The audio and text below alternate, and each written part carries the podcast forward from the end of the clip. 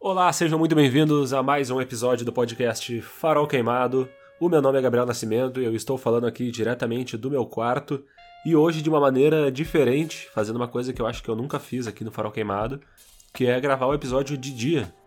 Uh, eu tô gravando nesse sábado mesmo, que é o dia que eu pretendo lançar o episódio, já com um dia de atraso. Não tem sido fácil esses últimos dias aí, uh, mas eu tô gravando agora no começo da tarde de sábado. E tem um vizinho escutando televisão no máximo do volume, tem uma obra rolando aqui no meu condomínio, tem cachorros latindo por aí. Então eu acho que vai ser. Vão ter, vai ser um, um episódio com barulhos de fundo, mas eu acho que isso é Brasil, afinal de contas, né? Eu acho que pega esse, esse clima, essa, essa vibe assim de final de semana, um dia de sol no meio do outono, um outono com cara de inverno aqui em Porto Alegre. Então tá um dia que as pessoas estão mais animadas, assim, então acho até legal isso. E eu vou fazer esse episódio aqui, é segundo da trilogia. Quem já escutou o último na semana passada já sabe do que se trata. É, eu tô falando de rap, imprensa e representação. No episódio passado eu falei muito mais de imprensa e nesse agora eu vou falar muito mais de rap, mas também do rap e sua relação com a mídia e também o poder público, principalmente no Brasil, né? Mas antes da gente chegar ao Brasil, a gente tem que falar de onde o rap veio. E para quem não sabe, o rap surgiu lá nos Estados Unidos, eu contei no começo do episódio passado, uh, nos anos 70, né, na, no Bronx. E o DJ jamaicano Kool Herc, erradicado nos Estados Unidos, é considerado o pai da cultura hip hop, porque foi ele o responsável por, no final dos anos 60, trazer da Jamaica para os Estados Unidos os sound systems, que são né, sistemas de caixa de som que permitiam organizar festas nas praças lá do Bronx, um gueto negro caribenho no norte de Nova York. Uh, e nessas festas ele não só tocava as músicas, que eram principalmente de funk, né? O funk é aquele do James Brown e tal, funkadelic. Mas ele uh, ele também utilizava os, os pratos, né, os, to os toca-discos, para fazer mixagem. E aí ele criava novas músicas. E foi isso que né, foi, foi é, fundamental para a criação do rap. Esse novo estilo de trabalhar aquelas músicas que já existiam. Depois do Herc, né, veio o, o DJ Grandmaster Flash, também é um dos caras conhecidos aí. Ele aperfeiçoou essas técnicas e criou outras uh, que hoje em dia são técnicas fundamentais para qualquer DJ. Todo mundo sabe o que é o scratch, o backspin, né? Aquele e o backspin é aquela parada, ele toca uma parte e volta e toca essa parte de novo, e assim se criava o break. Uh, e o break nada mais é né, do que esse, essa parte, esse intervalo entre as falas de quem estava cantando, que fica só a batida. E aí nessa batida, quando tu faz o backspin, tu fica repetindo, tu forma o break. Daí vem os break dancers ou os b-boys, uh, né, que são os dançarinos. E na época, o pessoal dançava nas festas e os b-boys eram a atração, claro, além da música. Não tinha muito essa coisa ainda dos MCs. Os b-boys eles dançavam e agitavam o pessoal, o pessoal gostava de ver o pessoal dançando ali. Só que o Grandmaster Flash também, ele foi um dos responsáveis pela inserção das falas durante as apresentações, porque ele passava o microfone para os b-boys para que eles mandassem alguns improvisos para animar o pessoal, falar alguma coisa engraçada e tal. Sabe aquela coisa de, ah, todo mundo bota a mão pra cima, ei, uh. E aí, assim, eles iam animando a gurizada. Só que com o tempo, essa fala começou a ser cada vez mais valorizada e fez com que os DJs buscassem artistas talentosos, com as melhores rimas, com né, um carisma, toda aquela coisa, e daí surgiram os MCs, os mestres de cerimônia. E assim, o hip hop ele foi se desenvolvendo nos Estados Unidos ao mesmo tempo em várias partes. Mas assim, o marco cultural do hip hop é o dia 11 de agosto de 73, que é considerado o surgimento do hip hop, digamos assim, porque né, nessa data o Herc e a irmã dele, Cindy Campbell, organizaram uma festa uh, no prédio deles. E o prédio também é, é um marco assim, histórico do hip hop e né, fica em Nova York, no Bronx é o número 1520 da Sedgwick Avenue. O lugar existe até hoje e tal, inclusive um dia eu ainda quero visitar. E outro marco, uh, representado em vários filmes e séries, documentários sobre hip hop, é o apagão de 77 em Nova York, que foi um apagão que durou quase 24 horas. Rolou vandalismo, incêndio, roubos, foram mais de 500 policiais feridos, 4.500 pessoas detidas, mais até, né? Mas nessa casa. Mas, pro hip hop, esse apagão representou muito mais do que apenas números. Várias lojas de equipamentos eletrônicos foram saqueadas. Isso daí fez com que vários equipamentos fossem colocados na rua a preços baixos e dando a oportunidade de DJs e MCs terem seus próprios aparelhos. Então, de 77 em diante, começou a ser visível o crescimento do hip hop, do rap, fora do Bronx. E foi aí, assim, a partir do final dos anos 70, que a linguagem do rap começou a se consolidar. Porque as gravações elas se difundiram através dos rádios, das fitas, dos discos, e o pessoal começou a ter muito mais uma inspiração, sabe? Uh, um dos livros que baseou a minha pesquisa é o livro Rap e Política, do escritor e pesquisador de história social Roberto Camargos, e ele fala que isso proporcionou uma maneira de fazer compartilhada por todas essas pessoas que acreditavam em integrar um universo comum. Esse universo comum era principalmente a periferia das grandes cidades nos Estados Unidos na época, né? Na relação dos Estados Unidos com o Brasil, é bem evidente essa influência dos artistas negros norte-americanos sobre o ritmo e a postura adotada pelos rappers brasileiros. Porque, por exemplo, assim como os DJs lá nos Estados Unidos, uh, vários astros do funk, como eu falei, o James Brown e outros, eles já agitavam os bailes funk do Rio de Janeiro na década de 70. E aí, assim, bailes funk de funk mesmo, esse funk norte-americano conhecido de lá. Mas a gente vai ver como uh, essa influência e a disseminação ela aconteceu de maneira fragmentada, tanto aqui no Brasil quanto lá nos Estados Unidos. Mas aqui, principalmente por causa das influências culturais e sociais que variam de lugar para lugar. Uh, o Camargos, o autor esse, ele cita o Mano Brown, que uma vez disse que o Public, o Public Enemy, que eu vou tocar aqui ó, na edição,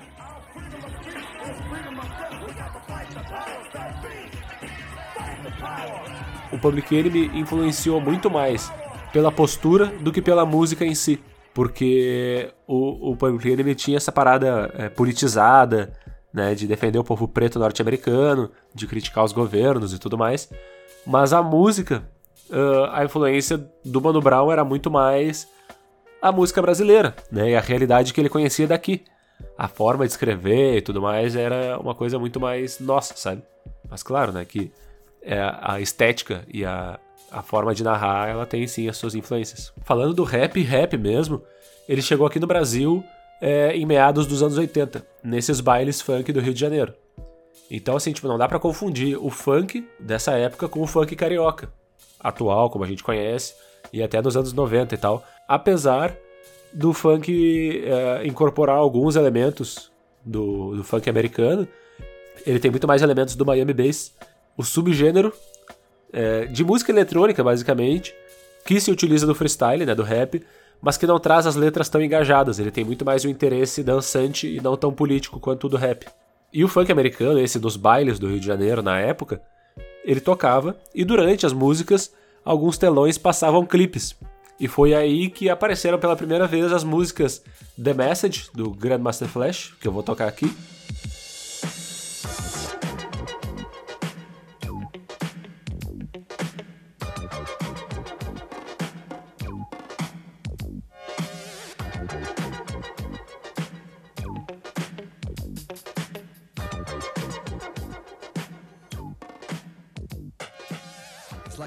Planet Rock do Sonic Soul Force, que é o grupo do África Bambaato, que eu vou tocar aqui.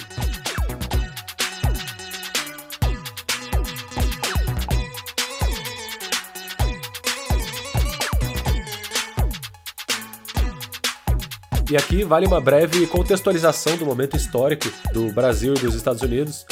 No final da década de 70, depois de uma onda conservadora que seguiu a crise do petróleo de 73, a guerra do Vietnã, o caso Watergate, os Estados Unidos elegeram o Ronald Reagan em 1980. E esse foi o marco do fim das políticas anti-pobreza no país. Uh, e começou, cara, uh, uh, esse período do Reagan ele é fundamental para entender o rap dos Estados Unidos, como ele foi nos anos 80 e 90 e até hoje. O Kendrick Lamar é um cara que nasceu nessa época e fala muito dessa época, como tem uma música que se chama Ronald Reagan Era, a era do Ronald Reagan. E procura lá então, porque, é, enfim, é uma, é uma baita. Enquanto isso, aqui no Brasil, vocês bem sabem, estava rolando a ditadura militar. desde 64. E em 68, os militares suspenderam, né, através do AI-5, vários direitos constitucionais, e a partir de então passaram a perseguir, prender, torturar e exilar artistas, acadêmicos, políticos e quem mais pudesse é, representar pensamentos considerados subversivos. No final da década de 70, eh, o país já se aproximava da reabertura democrática, mas uh, grupos de militares continuavam a perseguição a possíveis opositores. E já naquela época, os precursores do hip hop sofriam repressão policial. O Nelson Triunfo, que é um b-boy, ele é nordestino, mas é radicado em São Paulo e tal. Ele é considerado assim o precursor do hip hop no Brasil. Ele conta assim de como eles estavam dançando na rua e sempre tinha um policial ou outro que passava encarando, passava olhando, sabe, às vezes até tirando foto. O pessoal do DOPS e tudo mais. Uh, inclusive, no livro vermelho do hip hop, de 99, o jornalista Spence Pimentel comenta que o DOPS acreditava que por trás das organizações dos bailes havia grupos revolucionários de esquerda. Só que os próprios organizadores diziam: cara, é só curtição, é só gente querendo se divertir. Mas aí, como diz o Spence, o despontar do orgulho negro incomodava o poder. E nesse período nebuloso dos anos 80, o rap e a democracia brasileiros, né, o rap no Brasil e a democracia no Brasil, começavam a engatinhar. Por exemplo, o Miami Bass, como eu falei, que é a principal influência para o surgimento do funk, como a gente conhece, começou a bombar no Rio. Na época, os bailes tradicionais, bailes funk, passaram, pararam de bombar tanto e o Miami Bass começou a ficar conhecido como o novo funk. Então, né, daí tu já consegue entender de onde é que surgiu a parada. Assim como uh, no Miami Bass, o funk carioca também tinha essa coisa da exaltação da curtição, da sensualidade e, em alguns momentos, da gloriosa putaria, né? Não sei se dá pra ouvir aí no fundo tocando a música da Champions aí. O vizinho tá com o som a todo volume. Enfim, a gente pode notar a diferença do que, que virou o funk pro que virou o rap, mais ou menos pela origem. Uh, assim como lá no, nos Estados Unidos o rap surgiu em Nova York e Miami Bass em Miami, né, na Flórida, ou seja, uma cidade, selva de pedra, versus uma cidade litorânea, praia, verão, clima, curtição. No Brasil, o rap uh, cresceu muito em São Paulo. E o funk bombou muito mais no Rio. Claro, lá nas origens. Hoje em dia a gente sabe né, que ninguém é de ninguém. Inclusive, a gente vai falar aqui tanto de rap em São Paulo quanto de rap no Rio de Janeiro. Mas vamos começar por São Paulo, porque uh, também rolavam festas black em São Paulo e aqueles encontros de rua, principalmente no centro da cidade. E em 85, o point, o point dos B-Boys foi transferido para a estação de metrô São Bento, onde rolavam encontros todo sábado. E ali o foco não eram as batalhas de MC, assim como lá no começo o foco eram os B-Boys, era o pessoal dançando. Sabe aquele chão preto e branco, tipo o tabuleiro de xadrez que a gente vê em vários vídeos de rap e tal? Aquilo ali é uma referência ao chão, ao piso da estação São Bento, que era aquele quadriculado preto e branco. Inicialmente, uh, ainda que a diversão do povo preto já fosse uma forma de resistência, a politização ainda não era uma tendência desses rolês. E aí, num segundo momento, é que isso começou a ocupar um lugar cada vez mais central. Foi ali na São Bento, por exemplo, que se conheceram ninguém mais, ninguém menos do que Taíde e DJ1. Se conheceram Mano Brown, Ice Blue, KLJ e Ed Rock. Todos eles ali entre os 15 e 20 e poucos anos. E como disse o África Bambata, né? o conhecimento era o, é o quinto elemento do hip hop, né? É o grafite, o DJ, o b-boy e o MC. E o conhecimento é o quinto elemento. E nesses rolês aí rolava muita troca de conhecimento, de informações sobre música, cultura e tudo mais. E foi da São Bento também que saíram os caras que gravaram o primeiro disco de rap a ter repercussão nacional no Brasil, que é o Hip Hop Cultura de Rua, de 1988. E em 89 saiu o Consciência Black Volume 1 que tinha uma faixa com o Mano Brown e o Ice Blue, e outra com o Ed Rock e o KLJ, que seriam né, depois os caras que iam formar o Racionais. Depois disso, assim como aconteceu lá nos States, o movimento começou a ganhar mais capilaridade e a São Bento deixou de centralizar esses encontros. Porque, né, tu começava a vender disco por um lado para o outro, se espalha por todas as periferias de todas as cidades, de todos os estados do Brasil. Aí outro autor que eu usei na minha pesquisa foi o músico e antropólogo Ricardo Tapperman, que escreveu o livro Se Liga no Som. Ele fala que no início da década de 90 o país vivia uma espécie de ressaca dos anos da ditadura e que a redemocratização não foi tranquila.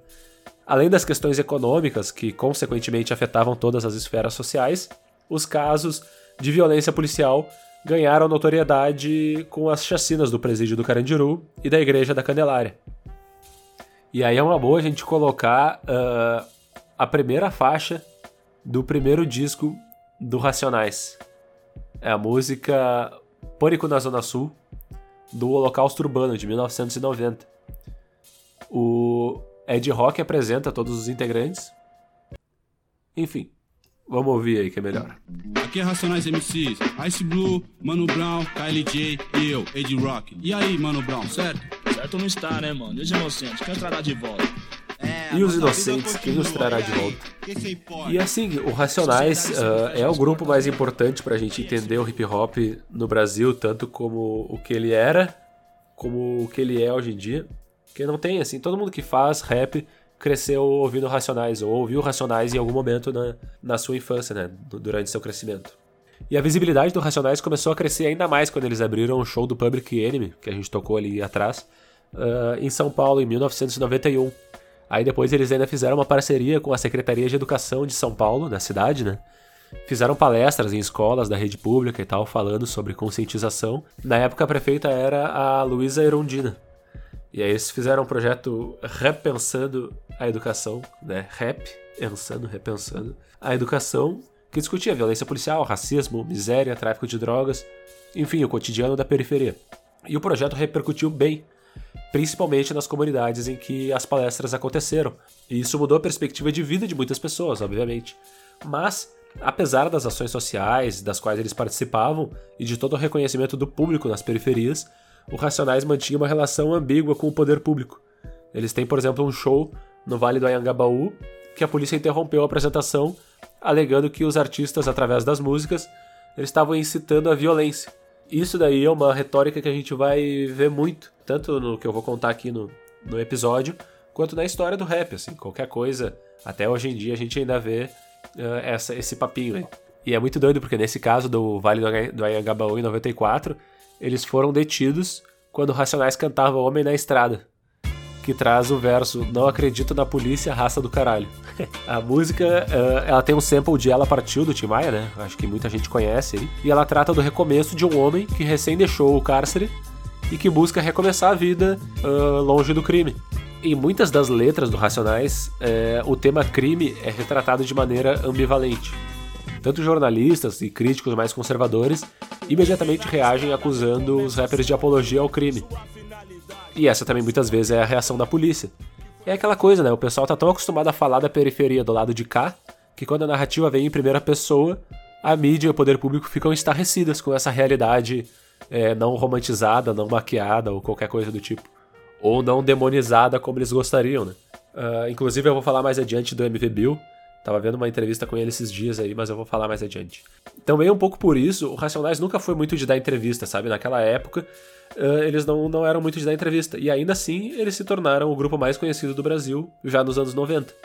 em 97, por exemplo, uh, a faixa uh, Diário, de um Diário de um Detento, do Sobrevivendo no Inferno, vendeu mais de um milhão de cópias pelo selo próprio dos Racionais. E logo depois eles assinaram um contrato de distribuição com a Sony. E aí o Tapperman diz que o Racionais vivia na pele uma contradição entre ser uma cultura de rua e ao mesmo tempo um valioso produto de mercado. Exemplo desse conflito é a participação do Racionais no VMB, quando eles foram indicados nas principais categorias e venceram, entre outras, a categoria de melhor, melhor clipe eles ganharam, mas também de escolha do público e tal. E aqui eu vou ler para manter uma linha de narrativa do episódio, só ressaltando que é uma parada que eu mesmo escrevi. A premiação da MTV Brasil era apresentada pelo músico baiano Carlinhos Brown.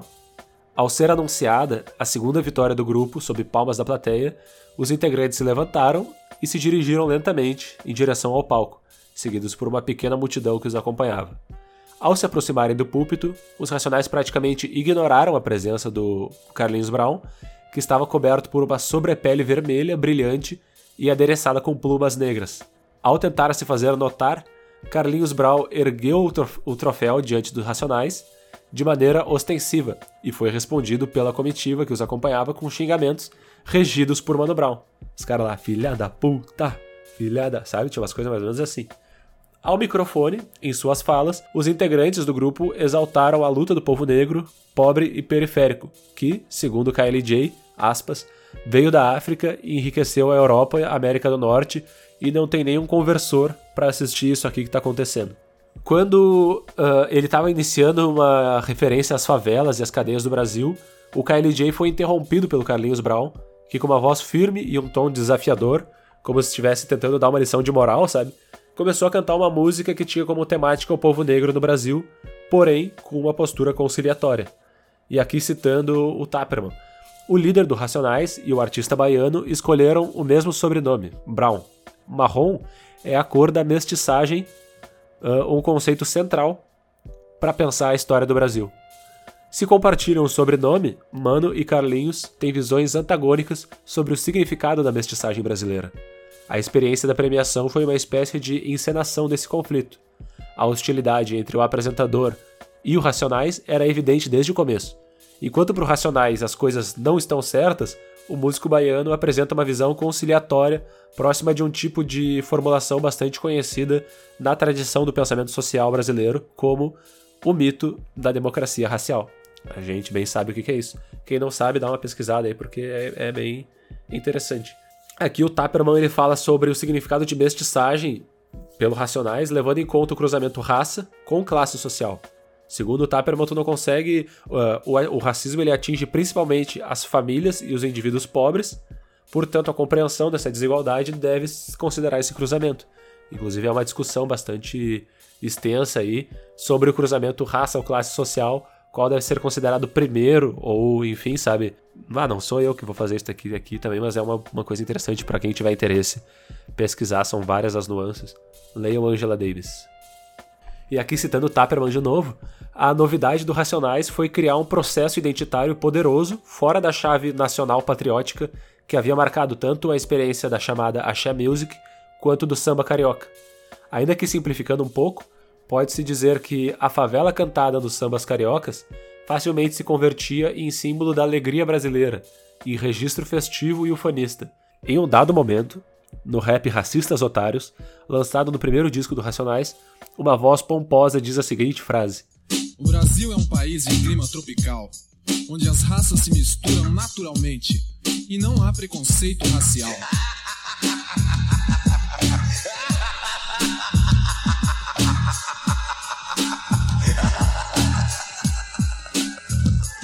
E aí o Taperman diz que essa, essa risada é um comentário eloquente da visão do Racionais sobre o mito da democracia racial.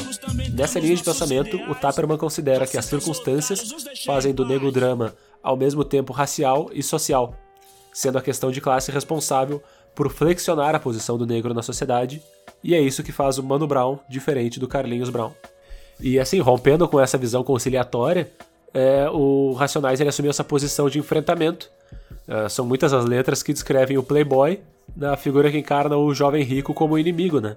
Tem um episódio também que, em 94, o Racionais se apresentou no Colômbia, na época uma boate badalada nos Jardins, aparentemente um bairro nobre em, São Paulo, frequentado pelo público endinheirado da região. E numa reportagem da Folha, o Brown afirmou que havia cantado lá contra sua vontade e para em seguida dizer, não vou sair dizendo pra, pra, pra playboyzada, não escuta nossas músicas, mas deixo bem escuro, e não claro, que a música que eu faço é pro povo da periferia. E na mesma época também saiu uma reportagem sobre o grupo da Folha, Folha não, Veja, publicada com o impressionante título, atenção, Pretos, Pobres e Raivosos. Era essa, esse é o título da reportagem sobre o Racionais. E tem várias outras, assim, tem coisas do Racionais, eles dizendo, ah, tô aqui que nem Robin Hood, né? Pegando dinheiro dos ricos para levar para os pobres, aquela coisa toda, assim. E era sempre, sempre foi essa a pegada do, do discurso, né?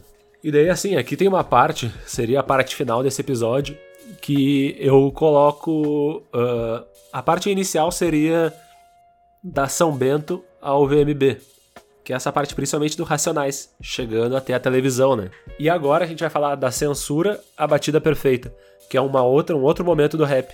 A gente pode começar falando sobre o Facção Central, também é um grupo de São Paulo que segue essa linha gangsta, né, do Racionais, ou seja, com as batidas pesadas, falando sobre violência e tal. E eles têm Cara, é, é uma história bem interessante, assim. Eu não vou aqui trazer a história do, do Facção Central, mas eu vou falar da relação deles com o poder público, enfim. Tem esse, esse um episódio lá, lá é no começo dos anos 2000, não lembro exatamente o ano, a Justiça Paulista censurou a exibição do videoclipe Isso Aqui é uma Guerra, do Facção Central, na MTV. A música, ela faz parte do álbum Versos Sangrentos, de 99, e no clipe, o Eduardo, que é um dos, dos MCs, e o Dum Dum, que é outro, uh, eles representam dois assaltantes que seguram armas e disparam rimas agressivas sobre a prática criminal e a percepção do criminoso sobre as diferenças de classe. É uma guerra onde só sobrevive quem atira. Quem enquadra a mansão, quem trafica, infelizmente o livro não resolve. O Brasil só me respeita com um revólver. Segundo Eduardo, quem fala dessa música é um personagem. E as letras elas descrevem e apontam os responsáveis pela exploração social. O motivo da censura por parte do Ministério Público foi a exibição no clipe do assassinato de uma mãe em casa diante do filho e do marido. Aí agora citando uma matéria da Folha de São Paulo. O MP de São Paulo acusou o videoclipe de incitar a prática de roubo, roubo a residências, veículos, agências bancárias, caixas eletrônicos, além de sequestros, porte ilegal de armas, liberação de presos mediante violência, latrocínio e homicídio, indicando sucesso nas operações criminosas. Os promotores também acusam o vídeo de incitar o racismo, pois os dois criminosos representados no clipe são negros e o preconceito e preconceito a moradores da Zona Leste, que também são identificados como criminosos. Isso é o que a, o Ministério Público disse. Na época, o Eduardo disse para a Folha de São Paulo que a intenção da música é mostrar o criminoso dando um toque para a sociedade e mostrar que a sociedade pode ajudar. O grupo ainda disse que a música não faz apologia porque no final do clipe os dois assaltantes são mortos pela polícia, mostrando que o crime não compensa. A investigação foi arquivada sem que o crime de incitação apologia ao crime fosse configurado. Depois, no ano seguinte, no CD A Marcha Fúnebre Prossegue, o Eduardo ele se refere à censura com o seguinte verso: Pode censurar, me prender, me matar. Não é assim promotor que a guerra vai acabar. Numa matéria que fala sobre o facção central uh, na Piauí, tem um entrevistado que é um doutor de doutor em letras pela PUC do Rio. Ele fala, o cara Frederico Oliveira Coelho. Ele fala que as letras, como as do, do facção central, trazem o excesso de realidade, entre aspas. As suas representações são violentas, transgressoras, precárias e confusas, porque o seu cotidiano é violento, transgressor, precário e confuso. Estudioso do funk e do hip hop carioca, ele diz que esse tipo de proposta musical e cultural, principalmente um rap engajado e pesado como o do Facção Central, redimensiona a forma como a população da periferia trabalha com a sua autoestima que é justamente aquela coisa de ter a sua história contada uh, de uma maneira que reflita fielmente a realidade, né? Aí agora sim a gente vai dar aquele salto pro Rio de Janeiro, mas também falando de um rapper que causou polêmica na época com o videoclipe, que é o MV Bill. Todo mundo conhece o MV Bill já. Fez até novela na Globo. Uh, mas nem sempre foi assim, ele nem sempre teve uma, uma aceitação tão grande na mídia. Ele nasceu na Cidade de Deus, na favela, na zona oeste do Rio, e no final dos anos 2000, anos 2000 não, anos 90, ele foi acusado de, também de apologia ao crime pelo clipe da música Soldado do Morro, que exibe traficantes nas favelas cariocas portando e ostentando armas de fogo. E a primeira exibição desse clipe, no final de dezembro de 2000, levou a polícia do Rio de Janeiro uh, a abrir um inquérito para investigar uma suposta apologia ao crime organizado e a atitude das autoridades foi classificada por muitos integrantes da classe artística como tentativa de censura. Uh, e aí, entre os defensores do MV Bill e do clipe, né, estiveram o Caetano Veloso e o Djavan.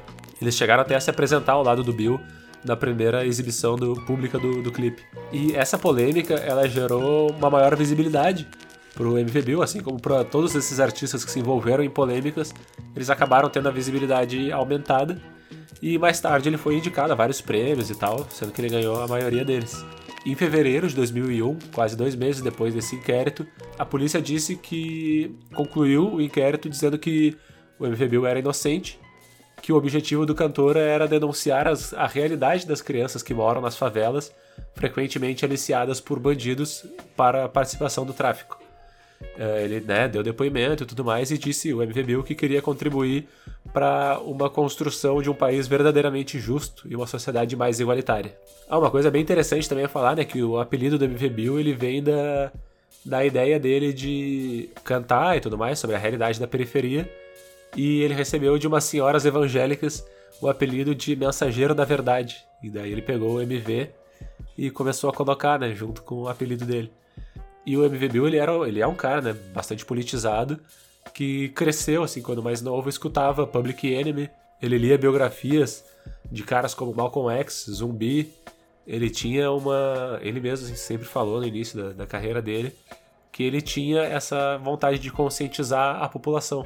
Ah, é até legal também dizer que o nome do disco, onde tinha essa faixa Soldado do Morro, que o clipe foi acusado de apologia ao crime, era Traficando Informação, que né, já tem toda essa referência aí à periferia, à criminalidade e a, uma forma diferente de, de ser um agente traficante né, dentro da comunidade, traficando informação. E o Bill, como eu falei ali atrás, assim, ele, ele tem uh, uma participação muito muito direta assim, em ações sociais dentro da, das periferias.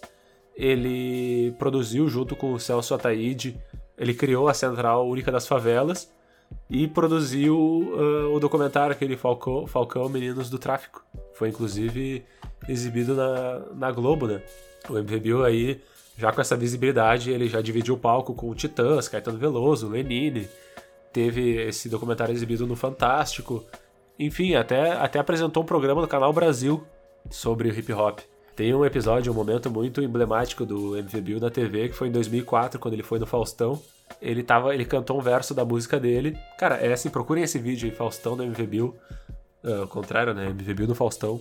Porque tem vários momentos ali, assim, tipo, que são passíveis de muitas análises, assim, sabe?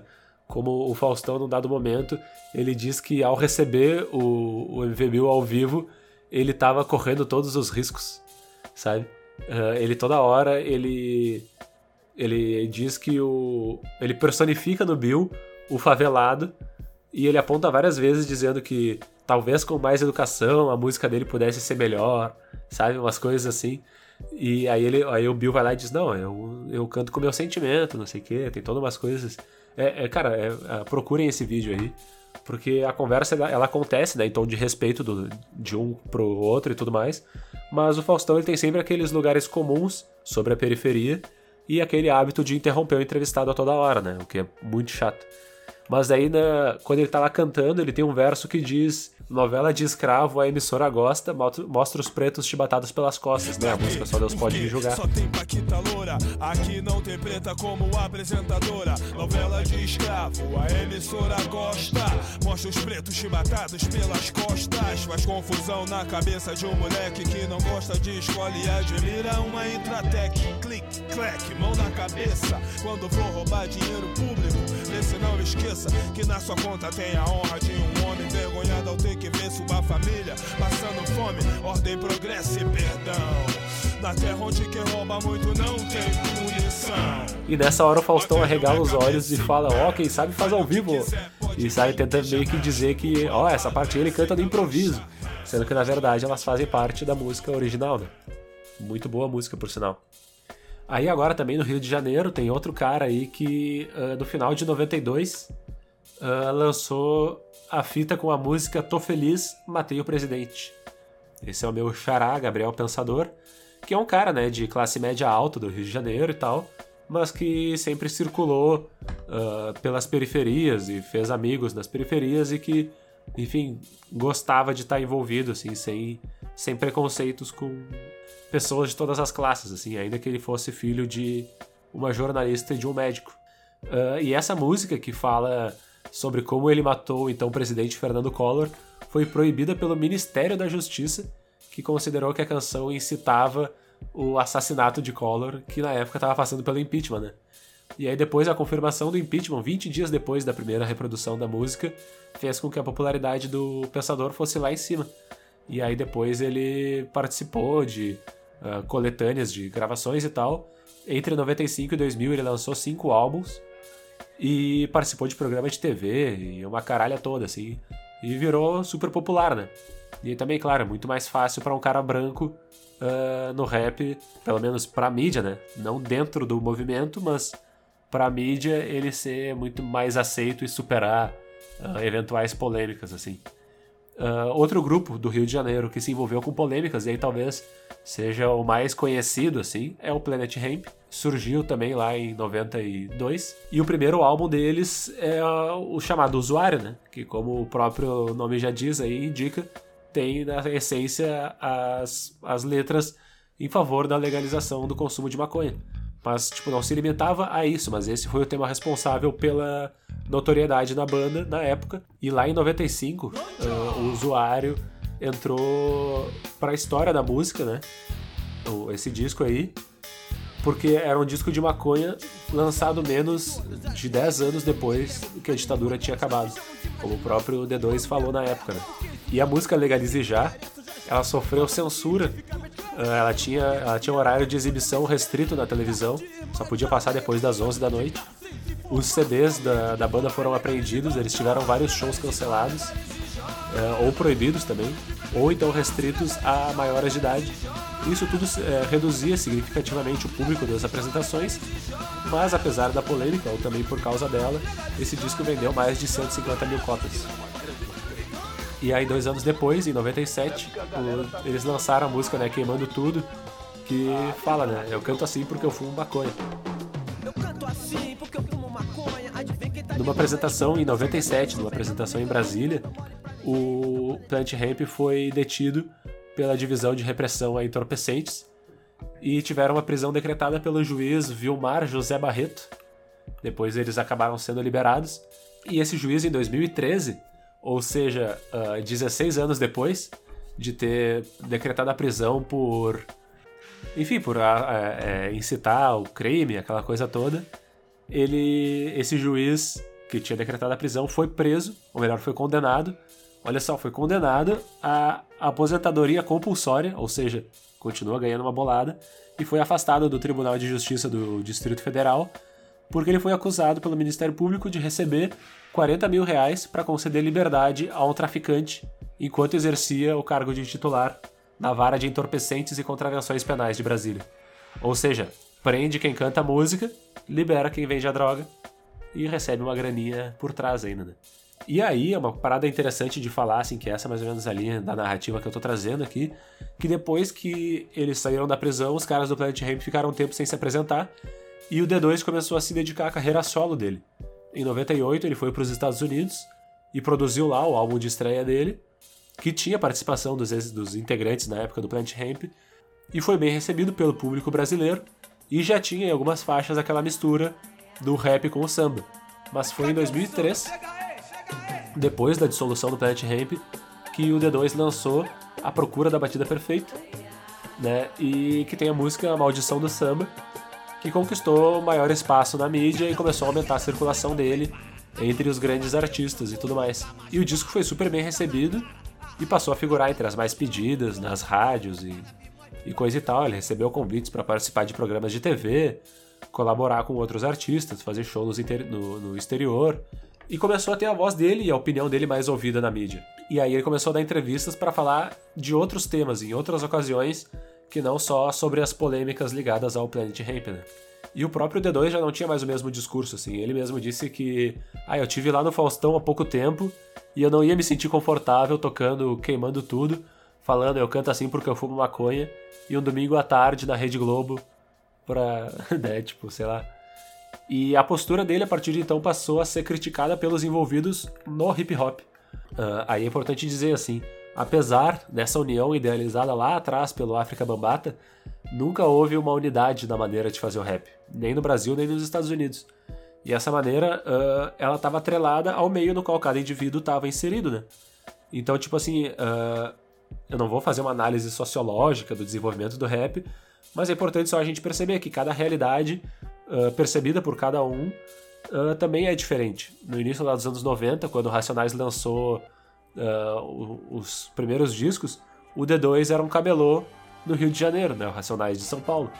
E na música Qual é, da Procura da Batida Perfeita, o D2 começa com aquela eu tenho algo a dizer, explicar para você, e isso daí é o início, é idêntico ao início de Voz Ativa que o Mano Brown canta esse começo, né? E, e isso o, o D2 considerou uma homenagem mas foi interpretado pelos caras racionais na época como plágio. E aí eles tiveram uma treta lá, quase saíram na mão uma época. E o D2 mesmo, ele não teve, não foi só esse episódio, assim, teve outros dele dizer que o povo do rap era menos acolhedor do que o povo do samba, que ficavam te julgando e tudo mais. E aí, assim, evidentemente que essa é a percepção do D2 sobre um recorte de, do universo, né, do hip hop. Então a gente tem que entender essa compreensão, perceber que cada, cada um tem uma percepção diferente e que isso pode variar de acordo com vários fatores sociais e pessoais, com rótulos e noções, e isso se perde quando as representações são reducionistas. Então é por isso que assim a gente pode formular hipóteses a partir das observações do universo, mas nunca decretar alguma coisa. E aí, claro, a gente já de 2005 em diante começou a perceber um cenário diferente no, no rap brasileiro do que se via até então, e até da própria mídia, né? Ah, até então só se falava em mídia tradicional e aquela representação do rap como ligados à criminalidade. Na época do D2 ali, com a maldição do samba, ele já começou a ser muito mais associado ali aos sambistas, aquela coisa e tal, ele ficou... A, o, a mídia começou a digerir melhor o rap. E aí, enfim, a partir de 2005 a gente começou a perceber um crescimento muito expressivo de artistas independentes no rap. Tem uma música até do Oriente, Ideologia, que o Chino canta a cada segundo tem mais um MC, um beatmaker e um home studio. E a cada segundo tem mais um MC, um beatmaker e um home studio. E o exército se reúne à indústria frágil, pois nossa geração não se limita a nada. Simbora, molecada, vamos invadir o rádio. Nossa revolução será televisionada. Tipo, eu mesmo tô gravando o meu podcast aqui de casa. E tem uma gurizada que gravava já há muito tempo os seus raps em casa, com o microfone, um gravador e conseguia fazer na época já do CD e depois da internet, era muito mais fácil tu, tu difundir a parada por aí, né?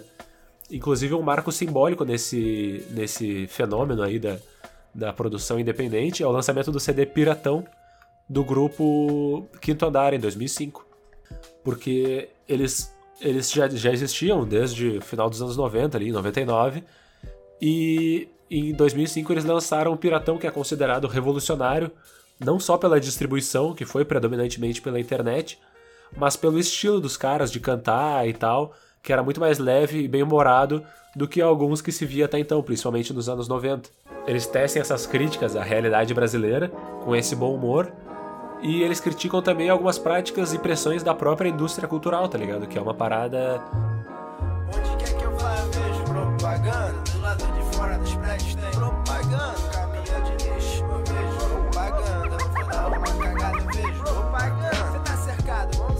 Não era tão comum, digamos assim. Se falava muito da sociedade e tal, mas não se botava muito dedo na indústria cultural.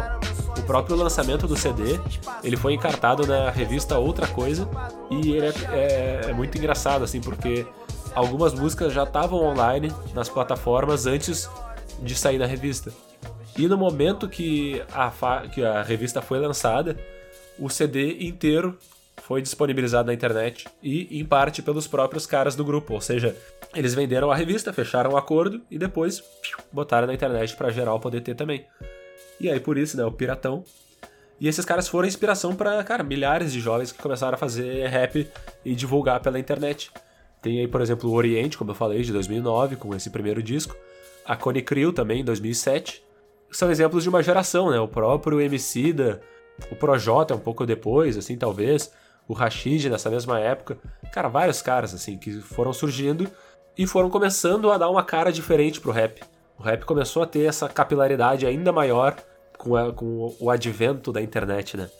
Isso daí tudo eu tô falando ali, tipo, até 2010, mais ou menos. Depois, o rap de mensagem, digamos assim, ele ficou meio que no underground por algum tempo. Claro que tinha, né, o Emicida e outros caras aí e tal. Mas por muito tempo se, se falava muito num rap comercial, num rap pop, assim como o próprio Projota e outros caras, até que em 2015, mais ou menos, explodiu o hype do rap na internet, assim, começou a explodir com essas cyphers e vários rappers cantando juntos e tudo mais, e começou a... e o rap voltou a bombar e voltou pro mainstream, assim, tipo, uma coisa que ele tava meio restrito a um ou outro artista, e como eu disse, essa coisa mais popzinha, e começou de 2015 pra cá, assim, dá pra citar ah, Poetas no Topo, ah, o, rap, o Rapbox, vários outros canais, assim, que começaram a fazer react de música, começaram os vídeos de batalha começaram a ficar isso é uma coisa também o rap ficou muito uh, ele, ele nunca saiu né das batalhas da, das periferias e das dos viadutos do, desse Brasilzão assim. Mas o rap como mainstream ele ficou um tempo meio adormecido com essa qualidade com essa mensagem assim e daí vieram esses caras como o Jonga uh, o próprio Rafa Moreira naquela época o BK o Baco surgiu aí nesses últimos anos tem, bah, tem muita gente hoje em dia, assim, tem o, o, rap e andando lado a lado tem o trap, tá ligado? Então tá todo mundo uma coisa meio junto e misturado, cada um também nas suas vezes. Mas isso daí eu acho que é história para um outro episódio, porque daí é muita. Cara, é uma mudança, assim, drástica no jeito de fazer e no jeito de se portar e no jeito de ser aceito, principalmente pela mídia, tá ligado? Todos esses caras que a gente contou aí foi uma coisa de 20 anos atrás, tá ligado? 20 anos atrás uh, esses caras não tinham essa aceitação. Hoje em dia o MV Bill já fez Malhação, já fez novela, já fez Dança dos Famosos, tá ligado? É uma coisa completamente diferente, assim, mas como eu disse, isso fica para um próximo episódio. E tu vê, fiz toda essa parada aí, não falei de sabotagem, não falei de RCO, não falei de da Guedes, não falei de muita gente, mas é isso, tem muita coisa para falar. Mas por hora é isso, talvez até no próximo episódio eu consiga trazer um pouco mais. Enfim, porque a ideia do próximo episódio é justamente misturar o que eu falei no anterior sobre a imprensa e o que eu falei agora sobre o rap.